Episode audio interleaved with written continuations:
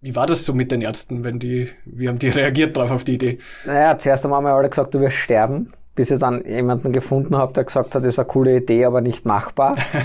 dann haben wir gedacht, okay, das ist nicht machbar, blenden wir einfach einmal aus. Wir haben uns dann getroffen und hat mir halt dann eben die Probleme erklärt.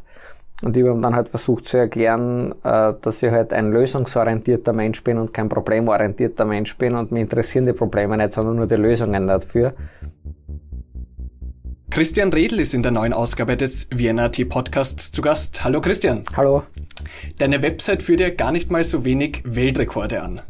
Welcher von denen war denn der gefährlichste? Also ich sehe die alle nicht als gefährlich an, weil ähm, ich weiß ja, was ich tue. Ja, und man glaubt immer, Extremsportler sind Adrenalin-Junkies, aber in Wirklichkeit sind wir ja Risikomanager. So gesehen waren sie nicht gefährlich, es sind immer Sicherungstaucher mit dabei und Ärzte. Aber das spektakulärste ist definitiv der in Nepal gewesen. Mhm. Weil das halt vorher noch nie jemand gemacht hat. Erzähl mal ein bisschen drüber was. Ähm, ich habe die Idee gehabt, dass ich den höchsten Tauchgang der Welt machen möchte. Man muss aber wissen, dass ich weder Bergsteiger bin noch sonst irgendetwas. Also alles, was ich davor gemacht habe, war, ich bin mit dem Auto über einen Großglockner gefahren. Ähm, ich habe nur die Idee gehabt und ähm, habe dann sehr viele Jahre investiert an, an, an Training, an Forschung und und und, dass man halt dann tatsächlich wirklich auf 5160 Meter Seehöhe die Tauchgänge absolvieren konnten und vorher hat das eigentlich kein Arzt für möglich gehalten, weil da eben der Sauerstoff nur mehr 14 Prozent hat. Jetzt in Wien hat er ja 21 Prozent.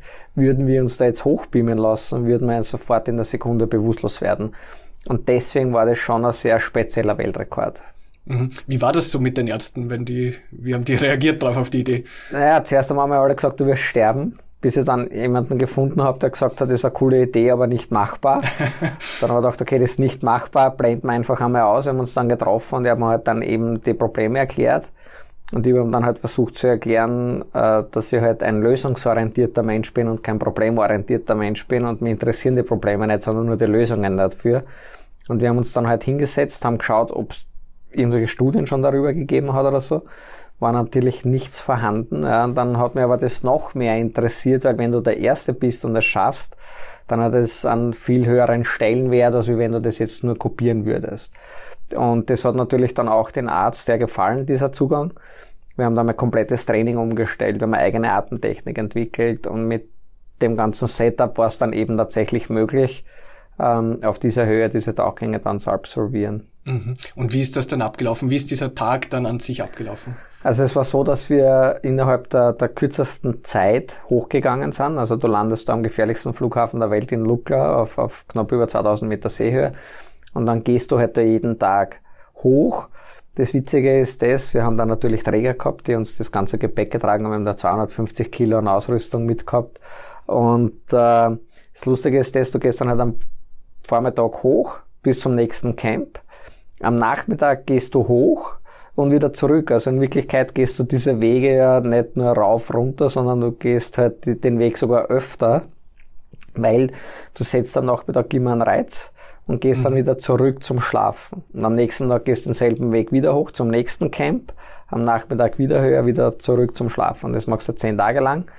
Und dann ähm, nach zehn Tagen sind wir dann am See angekommen. Ähm, ich habe natürlich nicht gewusst während dem Tauchen, was da jetzt passiert oder nicht passiert. Das hat noch nie jemand gemacht. Der Arzt hat nur gesagt, ich soll schauen, dass ich halt nicht bewusstlos werde, weil da oben gibt's halt keine Krankenhäuser oder ähnliches. Ähm, das war mir das eine. Und das zweite ist natürlich aufgrund von der Höhe, kann man halt auch keiner sagen, was ein Lungenödem oder ein Gehirnödem, wie sich das anfühlt, ob es da irgendwelche Vorzeichen gibt oder ob das dann einfach auftritt während dem Tauchen. Und ähm, ich habe dann geplant gehabt, eben einen Tauchgang, nur mal zum Schauen, ob eh alles funktioniert. Der hat dann knapp eine Minute gedauert. Wäre eigentlich schon Weltrekord gewesen, aber mein gesetztes Ziel war natürlich, solange es geht. Und ich habe dann einen zweiten Tauchgang gemacht ähm, mit knapp über zwei Minuten. Das ist dann auch der Weltrekord gewesen. Ich wollte dann eigentlich noch einen dritten machen, aber das habe ich dann nicht mehr ähm, körperlich zusammengebracht, weil auf dieser Höhe ist dieser Sauerstoffgehalt wirklich so gering, dass du, wenn du da oben zum Beispiel äh, dich verletzt oder was, äh, du kannst dich nicht mehr erholen. Also selbst wenn du da oben schläfst auf dieser Höhe, hast du keinen Erholungsfaktor mehr. Ähm, und das war eigentlich beim Hochgehen, haben wir gedacht, ja, es ist schon alles sehr anstrengend, Aber gemerkt habe ich eigentlich diese Leistung beim Retourgehen. Also wenn du wieder runtergehst, also runter sind wir in drei Tagen gegangen, also das zeigt schon mal im Vergleich zehn zu drei Tagen. Ähm, und du merkst dann halt, wenn dir die Leute entgegenkommen, wie die alle ausschauen und dass ich oder mein Team auch so ausgeschaut hat, dann merkst du erst eigentlich, was das für eine Leistung war. Weil oben am Berg habe ich gedacht, okay, zwei Minuten ist jetzt dann nicht so lange. Also mein Ziel wäre eigentlich gewesen, äh, drei Minuten. Ähm, aber ja, beim Runtergehen habe ich dann gemerkt, okay, die zwei Minuten waren auch eigentlich schon eine sensationelle Leistung. Mhm. Hast du da Zweifel oder Angst?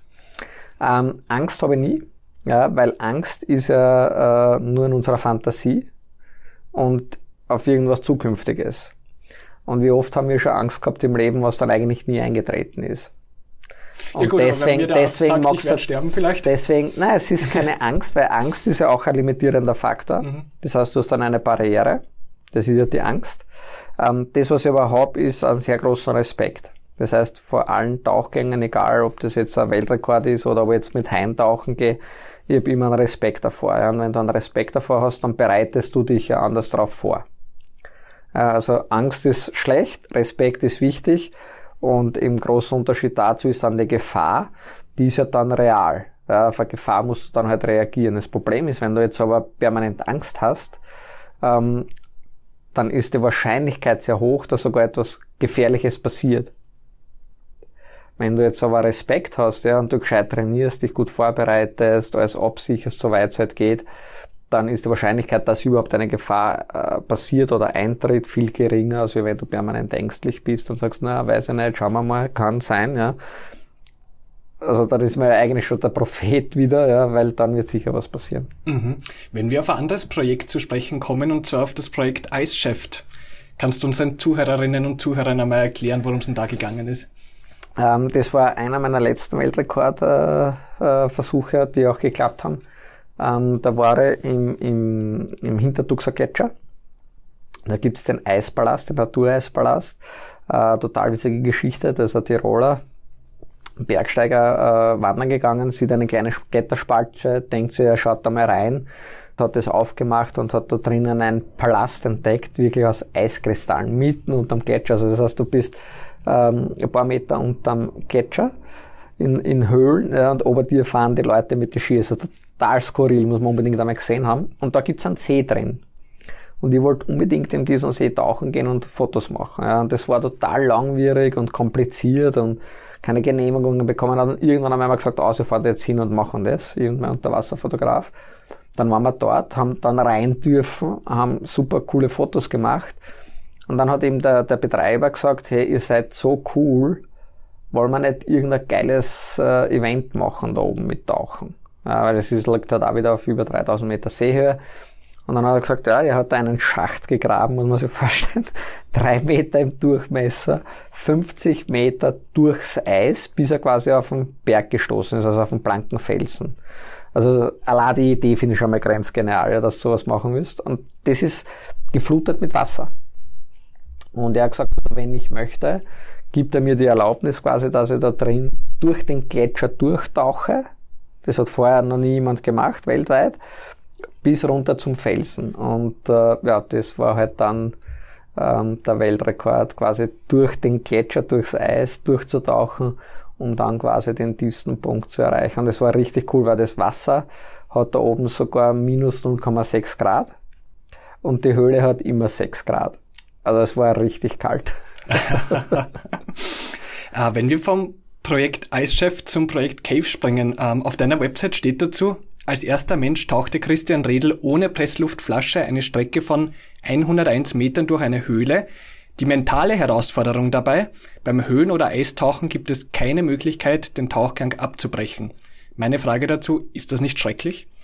Äh, für mich nicht. Ja. Also für die meisten ist es das Vorstellen ist es wahrscheinlich ein Albtraum, ja, weil du weißt, du hast ein Einstiegsloch und ein Ausstiegsloch. Ich habe damals den ersten Weltrekord 2003 aufgestellt, also knapp vor, vor 20 Jahren. Und äh, Habe aber gemerkt, dass genau diese Situation das Faszinierende für mich ist. Ja. Mir geht es da jetzt gar nicht so sehr um die Wassertemperatur beim Eis oder so, sondern es geht darum, um die Tatsache, du hast ein Einstiegsloch und du hast dann ein Ausstiegsloch. Und du weißt, normalerweise im Hallenbad, wenn man diese Streckentauchrekorde macht, kann er ja jeden Meter auftauchen, wenn er ein Problem hat, geht zurück am Start, macht das Ganze noch einmal. Also da geht's rein um, ums körperliche Training. Ja, das heißt, wenn du trainierst deinen Körper, kann jeder Mensch lang der Luft anhalten. Also ich habe jetzt keine übernatürliche Lunge oder sonst irgendwelche Fähigkeiten. Das ist einfach nur Training. Beim Eistauchen oder gerade halt dann auch beim Höhlentauchen, da geht's halt dann eher um die Temperatur, weil ich hasse kaltes Wasser. Ich bin bekennender Warmduscher. das hätte ich jetzt nicht geglaubt. Ja, ich hasse es wirklich und ich verstehe nicht, wie man Eisschwimmer werden kann. Ja, also Freund Josef Köberl ist ja Eisschwimmer. Ich verstehe es bis heute nicht. Ja, also ich hasse es wirklich. Ähm, aber mich fasziniert eben, diese Tatsache, ich habe einen einzigen Atemzug Zeit, mir zu überlegen und die Entscheidung zu treffen, bin ich davon felsenfest überzeugt, nämlich zu 100 Prozent, dass ich körperlich und mental auf der anderen Seite ankomme. Und genau das gilt es dann auch umzusetzen. Das heißt, du tauchst dann quasi und du weißt, du hast keine Möglichkeit, jetzt bei 50 Meter aufzutauchen, weil da ist entweder Eis oder Felsen über deinem Kopf. Ähm, klingt jetzt natürlich im ersten Moment sehr dramatisch, ist aber natürlich so, dass da immer Sicherungstaucher im Wasser sind. Die sind mit Pressluftflaschen unterwegs. Das heißt, wenn etwas passieren sollte, könnten die natürlich sofort eingreifen und würden natürlich auch tun. Ja, ähm, und auch nicht jeder Weltrekordversuch hat funktioniert. Also wie man sieht, haben die auch einen guten Job gemacht, sonst würde ja heute nicht mehr da sitzen. Aber das ist halt eben diese mentale Herausforderung, die ich bei all diesen Projekten immer gesucht habe. Erstens einmal hat es mich interessiert, im Hallenbad zu tauchen was für Geschichten kann ich da jetzt erzählen oder Abenteuer äh, erleben. Ja. Wie wir da in Mexiko waren, haben wir dann später über drei Weltrekorde aufgestellt im, im Tauchen in Höhlen. Da waren wir dann in einer Höhle, wo vorher noch kaum jemand tauchen war, wo wir dann äh, Teile von einem Frauenskelett aus der Meierzeit gefunden haben, ein Jaguar-Skelett, eine Feuerstelle aus der Meierzeit. Also das sind einfach coole Abenteuer, die du da erleben kannst. Das habe ich in einem Hallenbad weniger, sage ich mal, bis gar nicht. Ja, Skelett im also Hallenbad. Also das, das, das war eben das, das eine, was mir reizt und das zweite ist eben diese mentale Herausforderung zu schauen, was kann man eigentlich mit dem Kopf also erreichen. Ja, und, und das hat halt mir gezeigt, dass man eigentlich viel mehr erreichen kann, als man glaubt. Und es ist eigentlich so die, die Messages, die ich quasi in die Welt verbreiten möchte, auch durch meine ganzen Vorträge und Bücher, wo man sagt, okay, man kann eigentlich viel mehr erreichen, als man sich selber zutraut, weil alles eigentlich nur im Kopf ist. Mhm. Fällt dir das sowas ein, wo du dir gedacht hast zuerst, das traue ich mir absolut nicht zu und dann hast du es geschafft? Ähm, nein, also ganz im Gegenteil. Also wenn ich davon überzeugt bin, ähm, dann setze ich es um. Ja, manchmal dauert es halt viele Jahre. Also man braucht da immer wieder Ausdauer bei solchen Projekten. Ähm, ich wollte 2003 bei meinem ersten Weltrekord beim Streckentauch unter Eis ähm, habe die Frage gestellt damals an alle Beteiligten, was ist eigentlich der coolste Ort zum Freitauchen? Und jeder hat gesagt, der Nordpol. Und da habe ich 2003 quasi die Idee geboren, ich will am Nordpol tauchen gehen. 2015 habe ich es erst realisiert, weil das Problem ist, da kannst du nicht in ein Reisebüro gehen und sagen, so, buche jetzt einmal einen Flug am Nordpol, Hotelzimmer, Tauchbasis, Tauchpaket, Arzt und dann machen wir da mal einen Weltrekord. Ähm, sondern es sind ja immer so wieder Ideen, die halt kommen. Ja, auch in Mexiko beim, beim Tieftauchen, beim letzten Weltrekord haben sie gesagt, das ist unmöglich, weil da wäre es quasi der tiefste Tauchgang in einer Höhle ist jetzt von mir aufgestellt worden, noch immer aktuell mit 71 Meter. Aber das Problem in einer Höhle ist ja nicht so wie im Meer, du hängst das Seil vom Boot runter und es geht jetzt nur gerade auf 71 Meter Tiefe, sondern eine Höhle ist ja verwinkelt. Und wir haben da halt verschiedene Seile äh, verlegen müssen in der Höhle, weil das erste war ein 45 Grad Winkel, dann ist es ein bisschen steiler geworden, ab 30 Meter, ja. Und allein diese Seile zu verhängen, hat einmal gedauert, eine Woche, ja, unter Wasser. Und dann sind wir halt draufgekommen, dass die getauchte Strecke aber nicht 71 Meter ist, sondern über 120 Meter war, um diese 71 Meter zu mhm, erreichen. Also ja. Also der Rekord ist immer nur 71 Meter, aber du musst einmal 120 Meter weit tauchen, ja. um diese 71 Meter zu erreichen. Und da hat jeder gesagt, das ist unmöglich. Ja.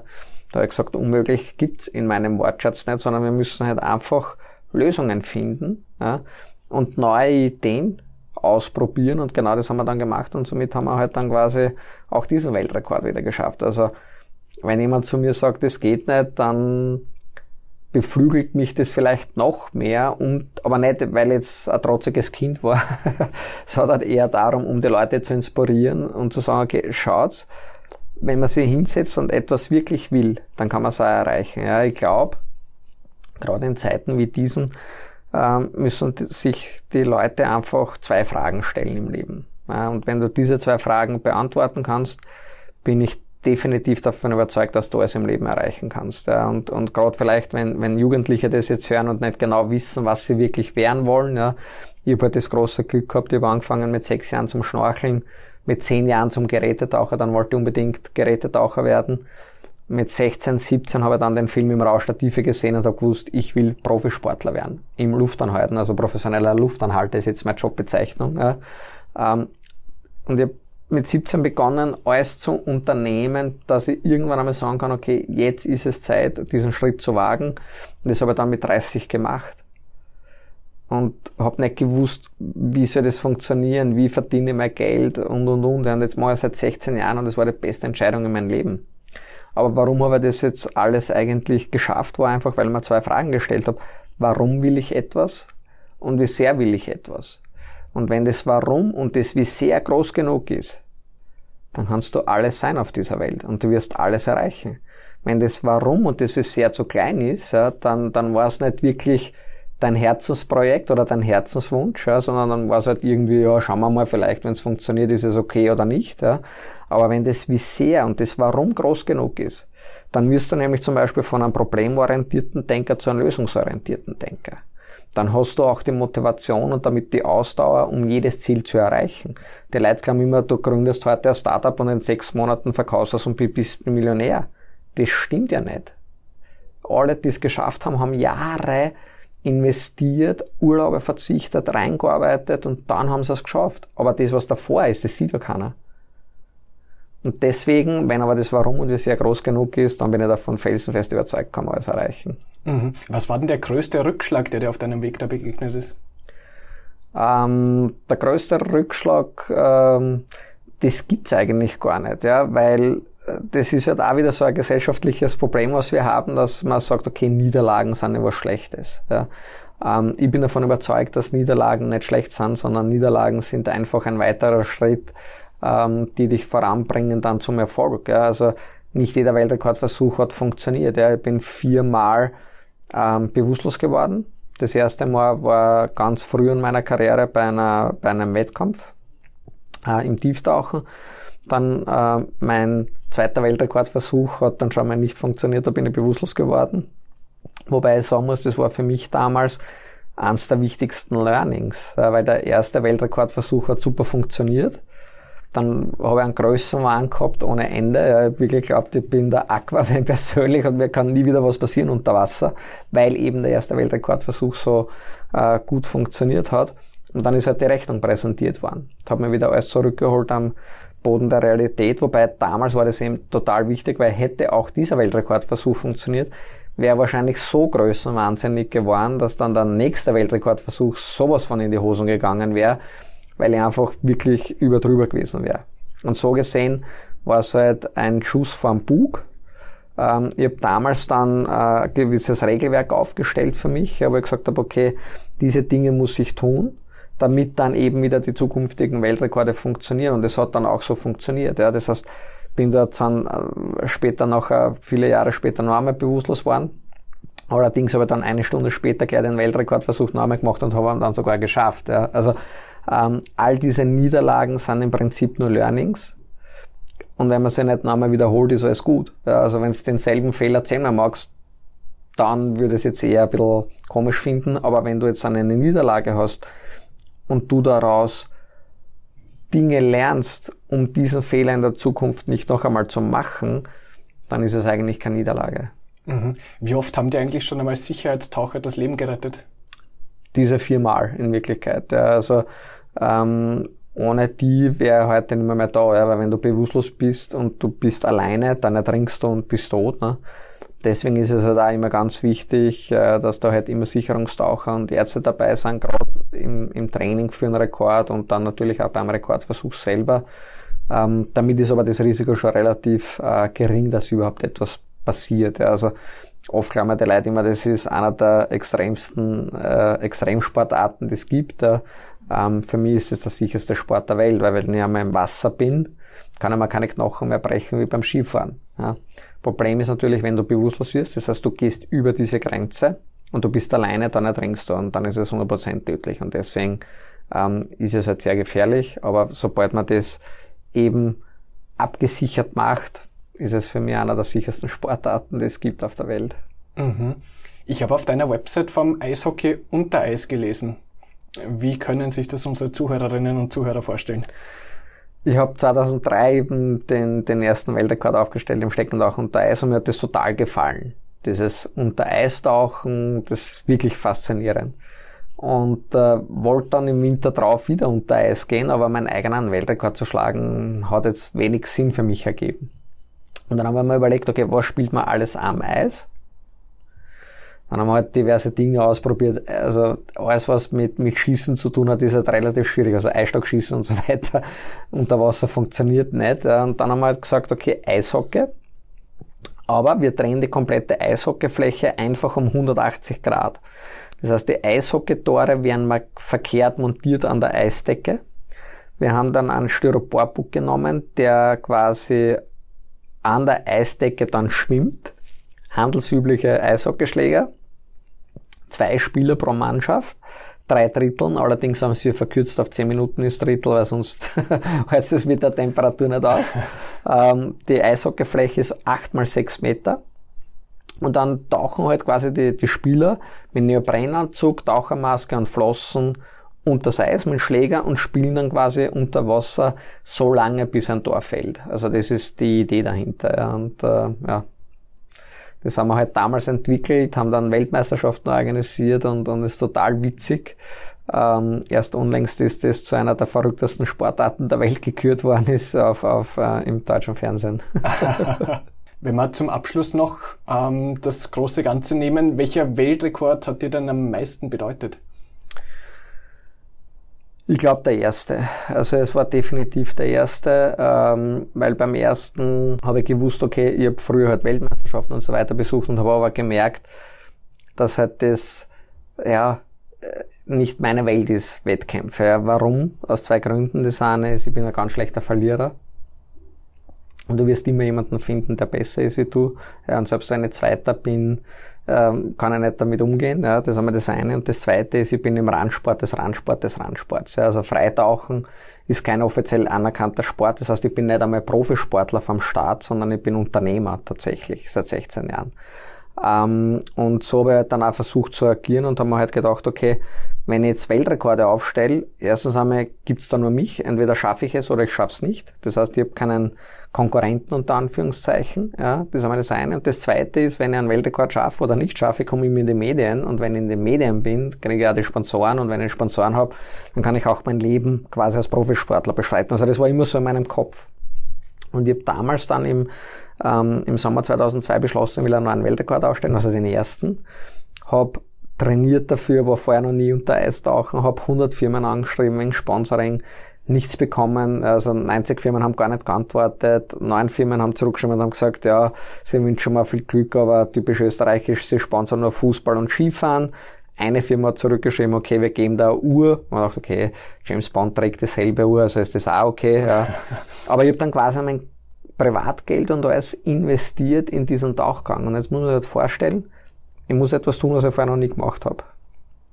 Habe mein ganzes Geld da reingesteckt. Habe gewusst, das Ding muss funktionieren, weil ich war immer davon überzeugt, wenn der erste Weltrekordversuch funktioniert, dann tue ich mir beim zweiten ja wesentlich leichter. Sponsoren zu kriegen und und und, weil dann habe ich es ja schon mal bewiesen. Das heißt, ich habe mein gesamtes zukünftiges Leben und das war eben vor knapp 20 Jahren, aufgebaut auf diesen Tauchgang von 90 Meter unter Eis, der 90 Sekunden dauert. Also dieser Druck, den ich damals hatte, diesen Rucksack, den ich während dem Tauchgang mitgeschleppt hat, das glaube ich, kann man sich nur schwer vorstellen. Und wenn du dann aber auftauchst nach 90 Meter und du weißt, in der Sekunde ist der Rucksack weg und du hast quasi das Ziel erreicht, was eigentlich das ganze zukünftige Leben verändern soll. Ja? Also das ist natürlich von Glücksgefühlen her unbeschreiblich gewesen. Also mir sind die Freudentränen wirklich einen Meter weit aus den Augen rausgespritzt. Also bin dann wirklich übers Eis geschwebt. Also man kann das wirklich nur schwer in Worte schreiben, beschreiben. Mit jedem Weltrekord danach ist es immer weniger geworden. Ja, also beim zweiten war ich einen Tag happy. Ja, beim dritten Mal gedacht, okay, was machen wir als nächsten? Ja, also das relativiert sich dann halt natürlich auch und, und je älter man wird, verändert sich das auch wieder, weil sie natürlich die Prioritäten verschieben, weil damals war es natürlich super cool, einen Weltrekord aufzustellen, ja, weil alleine per Definition Weltrekordhalter, du bist der Beste der Welt. Also bei neun Milliarden Menschen zu sagen, du bist der Beste der Welt, ist schon mal ziemlich cool. Das Problem ist natürlich, ob ich jetzt elf oder zwölf oder dreizehn Weltrekorde habe, das macht nicht mich zu einem besseren Menschen oder die Welt zu einem besseren Platz. Und deswegen haben sie dann auch mit der Zeit die Prioritäten verschoben und die letzten Weltrekorde und Weltrekordversuche habe ich eigentlich nur mehr aufgestellt quasi, um damit in den Medien zu kommen, um quasi auf die Probleme der Ozeane hinzuweisen, weil ob ich jetzt einen Weltrekord aufstehe oder nicht, das macht dich jetzt nicht glücklicher oder nicht glücklicher oder unglücklicher, es ist völlig wurscht, ne? es hat keinen Einfluss auf dich. Aber ähm, ich habe natürlich auch gesehen, was in unseren Ozeanen passiert. Also ich bin ja ewig dankbar für das, was ich alles erleben durfte. Es gibt, glaube ich, wenig Menschen, die am Nordpol tauchen waren, in Grönland tauchen waren oder auf den Bahamas oder in der Südsee. Also ich war ja wirklich fast überall schon tauchen und habe aber halt auch leider gesehen, was in den letzten Jahren mit unseren Ozeanen passiert. Und das Problem ist, dass die meisten Menschen, die halt nicht tauchen gehen, ähm, das gar nicht verstehen. Ja? Also über einen gemeinnützigen Verein namens Seven Oceans zur Rettung der Ozeane. Und dann fragen mich die Leute immer in Österreich, wieso schützt du Ozeane? Wir haben ja nicht einmal einen Meerzugang. Sage ich, ja, aber das Problem ist, atme ein, atme aus. Und jetzt kannst du leider nicht mehr einatmen weil jeder zweite Atemzug kommt aus dem Meer. Das heißt, stirbt das Meer, stirbt der Mensch. Und ich glaube, das ist etwas, was viel, viel wichtiger ist, als wie jeder Weltrekord, den ich jetzt noch aufstellen werde äh, oder versuchen werde. Also ich werde schauen, ob ich noch ähm, weitere Rekorde aufstelle, aber wenn ich das mache, dann immer nur im Zusammenhang mit dem Schutz der Ozeane. Mhm. Dann behalten wir das auf jeden Fall im Hinterkopf, wenn wir das nächste Mal von dir lesen. Ich bedanke mich vielmals für die Zeit und für die interessanten Einblicke. Danke, Christian Redl. Ich sage danke.